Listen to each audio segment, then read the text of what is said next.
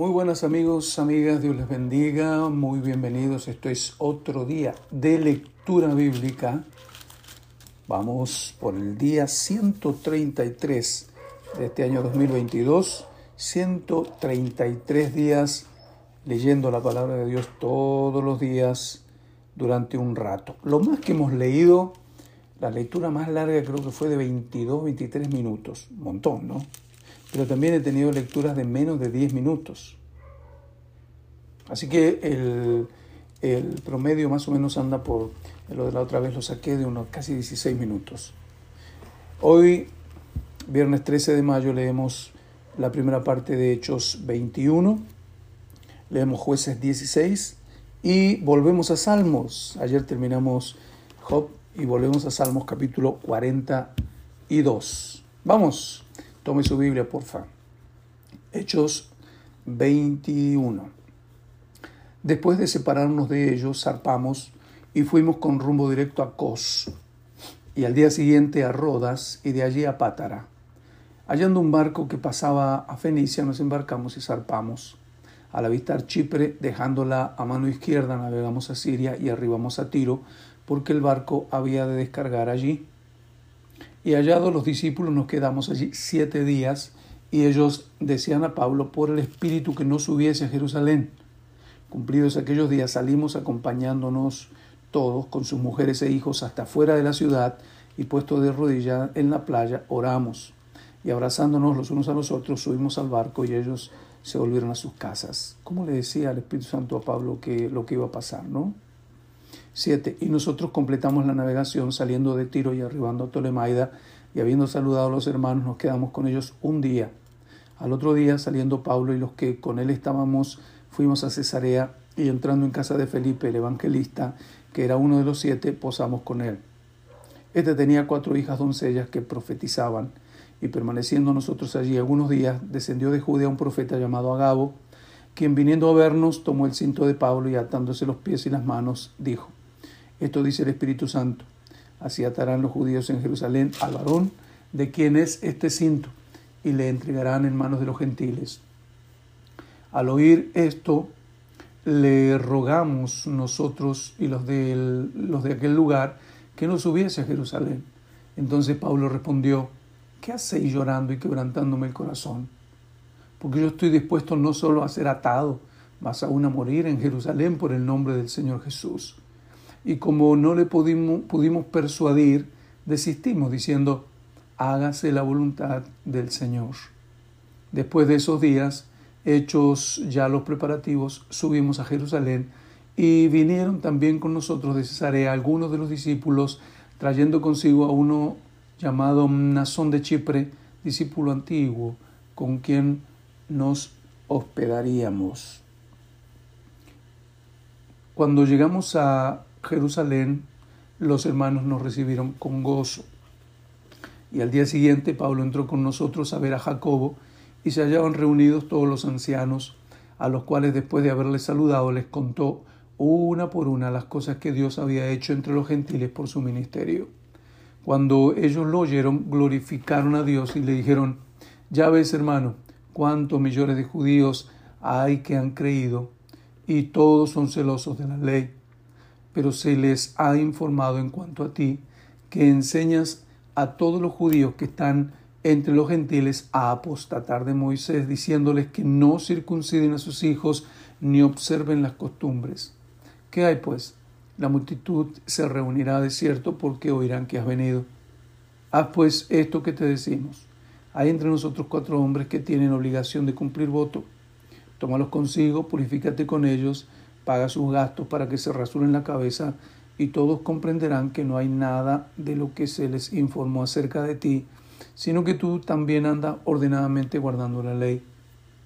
Pero en cuanto a los gentiles que han creído, nosotros les hemos escrito determinando que no guarden nada de esto, solamente que se abstengan de los sacrificados a los ídolos, de sangre, de ahogado y de fornicación.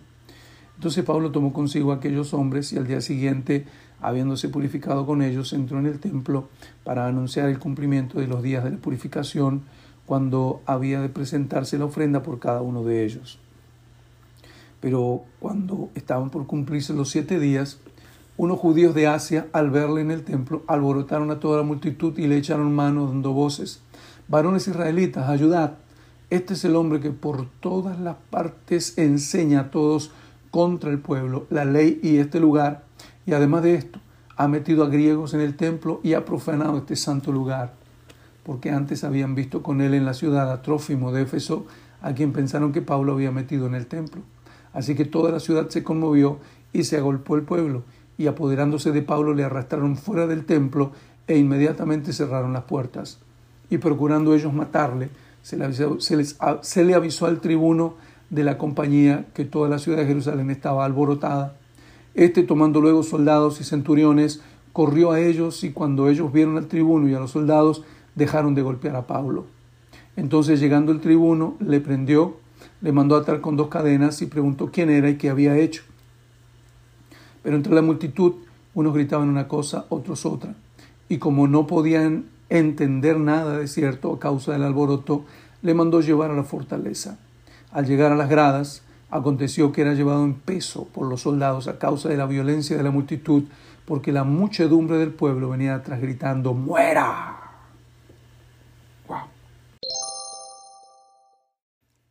Ahora vamos a jueces. Jueces capítulo 16. Jueces 16. Ya no me lo encuentro.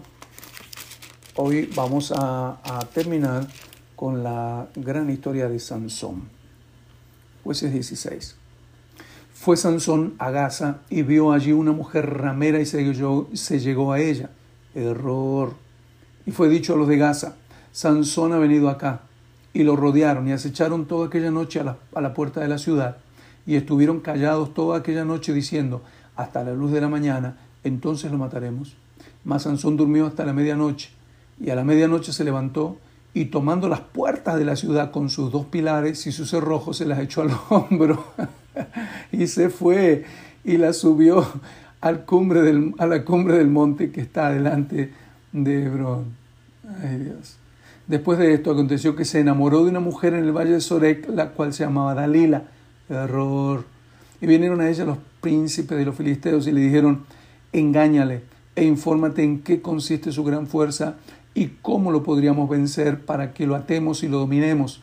Y cada uno de nosotros te dará mil cien ciclos de plata. Y Dalila dijo a Sansón, yo te ruego que me declares en qué consiste tu gran fuerza y cómo podrás ser atado para ser dominado. Y respondió Sansón, si me ataren con siete mimbres verdes que aún no están enjutos, entonces me debilitaré y seré como cualquiera de los hombres. Y los príncipes de los filisteos le trajeron siete mimbres verdes que aún no estaban enjutos, y ella lo ató con ellos. Y ella tenía hombres en acecho en el aposento. Entonces ella le dijo, Sansón, los filisteos contra ti. Y él rompió los mimbres como se, como se rompe una cuerda de estopa cuando toca el fuego, y no se supo el secreto de su fuerza. Entonces Dalila dijo a Sansón, He aquí tú me has engañado y me has, y no me has, y me has dicho mentira. Descúbreme pues ahora, te ruego, cómo podrás ser atado. Y él le dijo, si me ataren fuertemente con cuerdas nuevas que no se hayan usado, yo me debilitaré y seré como cualquiera de los hombres. Y Dalila tomó cuerdas nuevas y le ató con ellas y le dijo, Sansón, los filisteos sobre ti. Y los espías estaban en el aposento, mas él la rompió de sus brazos como un hilo. Y Dalila dijo a Sansón, hasta ahora me engañas y tratas conmigo con mentiras. Descúbreme pues ahora cómo podrás ser atado. Él entonces le dijo, si tejieres siete que dejas, que dejas de mi cabeza con la tela y las asegurares con la estaca, y ella les aseguró con la estaca y le dijo, Sansón los filisteos sobre ti. Mas despertando él de su sueño, arrancó la estaca del telar con la tela. Ella le dijo, ¿cómo dices yo te amo cuando tu corazón no está conmigo? Ya me has engañado tres veces y no me has descubierto aún en qué consiste tu gran fuerza. Y aconteció que presionándole ella cada día con sus palabras e importunándole, su alma fue reducida a mortal angustia y le descubrió pues todo su corazón error. Y le dijo, nunca a mi cabeza llegó navaja, porque soy nazareo de Dios desde el vientre de mi madre. Si fuese rapado, mi fuerza se apartará de mí, me debilitaré y seré como todos los hombres. Viendo Dalila que él le había descubierto todo su corazón, envió llamar a los principales de los filisteos diciendo, venid esta vez porque él me ha descubierto todo su corazón. y los principales de los filisteos vinieron a ella trayendo en su mano el dinero. Y ella hizo que él se durmiese sobre sus rodillas, y llamó a un hombre quien le rapó las siete quedejas de su cabeza, y ella comenzó a afligirlo, pues su fuerza se apartó de él, y le dijo, Sansón, los filisteos sobre ti. Y luego que despertó él de su sueño, se dijo, esta vez saldré como las otras y me escaparé. Error. Pero él no sabía que Jehová ya se había apartado de él. Mas los filisteos le echaron mano y le sacaron los ojos y le llevaron a Gaza y le ataron con cadenas para que moliese en la cárcel. Y el cabello de su cabeza comenzó a crecer después que fue rapado. Qué triste historia, ¿no? Entonces los principales de los filisteos se juntaron para ofrecer sacrificio a Dagón su dios y para alegrarse y dijeron, nuestro Dios entregó en nuestras manos a Sansón nuestro enemigo. Y viéndolo el pueblo alabaron a su Dios diciendo, nuestro Dios entregó en nuestras manos a nuestro enemigo y al destruidor de nuestra tierra, el cual había dado muerte a muchos de nosotros. Aconteció que cuando sintieron alegría en su corazón, dijeron, llamad a Sansón para que nos divierta. Y llamaron a Sansón de la cárcel, y sirvió de juguete delante de ellos, y lo pusieron entre las columnas. Entonces Sansón dijo al joven que le guiaba de la mano, acércame y hazme palpar las columnas sobre las que descansa la casa, para que me apoye sobre ellas. Y la casa estaba llena de hombres, y mujeres. Todos los principales de los filisteos estaban allí. Y en el piso alto había como tres mil hombres y mujeres que estaban mirando el escarnio de Sansón. Entonces clamó Sansón a Jehová y dijo, Señor Jehová, acuérdate ahora de mí, fortaléceme, te ruego solamente esta vez, oh Dios, para que de una vez tome venganza de todos los filisteos por mis dos ojos. Hació luego Sansón las dos columnas en medio sobre las que descansaba la casa y echó todo su peso sobre ellas, su mano derecha sobre una, hizo una izquierda sobre la otra. Y dijo Sansón, muera yo con los filisteos. Entonces se inclinó con toda su fuerza y cayó la casa sobre los principales y sobre todo el pueblo que estaba en ella. Y los que mató al morir fueron muchos más que los que había matado durante su vida. Y descendieron sus hermanos y toda la casa de su padre y le tomaron y le llevaron y le sepultaron entre Sora y Estaol en el sepulcro de su padre Manoah y él juzgó a Israel 20 años. Triste historia de un héroe de Israel que no supo guardar su lugar. Muy bien, volvemos a Salmos. Volvemos a Salmos.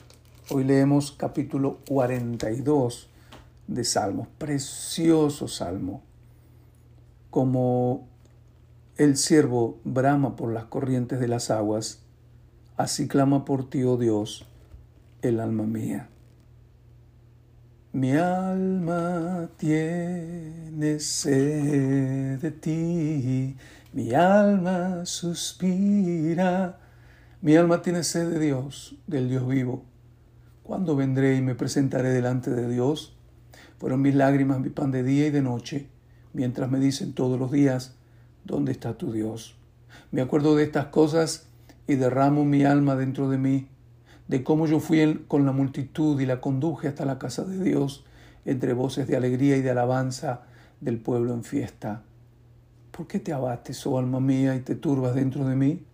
Espera en Dios, porque aún he de alabarle. Salvación mío, Dios mío. Dios mío, mi alma está abatida en mí. Me acordaré, por tanto, de ti desde la tierra del Jordán y de los hermonitas, desde el monte de Misar.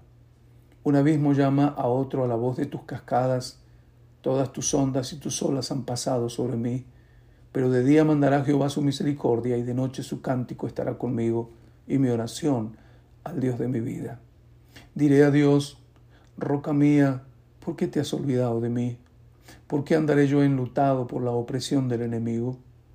como quien hiere mis huesos, mis enemigos me afrentan, diciéndome cada día, ¿dónde está tu Dios? ¿Por qué te abates, oh alma mía, y por qué te turbas dentro de mí? Espera en Dios, porque aún he de alabarle, salvación mía y Dios mío. Amén.